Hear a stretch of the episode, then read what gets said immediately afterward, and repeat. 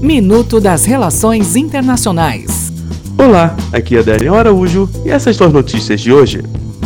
Estados Unidos. O presidente dos norte-americanos, Donald Trump, afirmou na noite desta segunda-feira que vai deportar a partir da próxima semana milhões de imigrantes irregulares que vivem no país.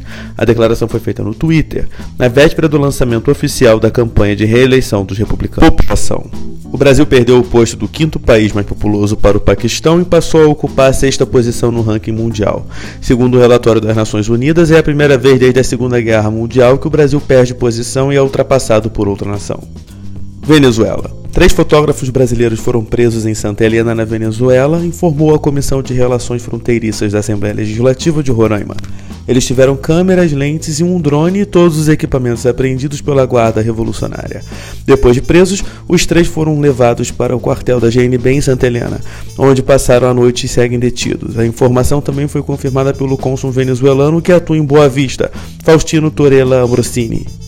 Até o próximo minuto. Enquanto isso, aproveite mais conteúdo no portal seire.news.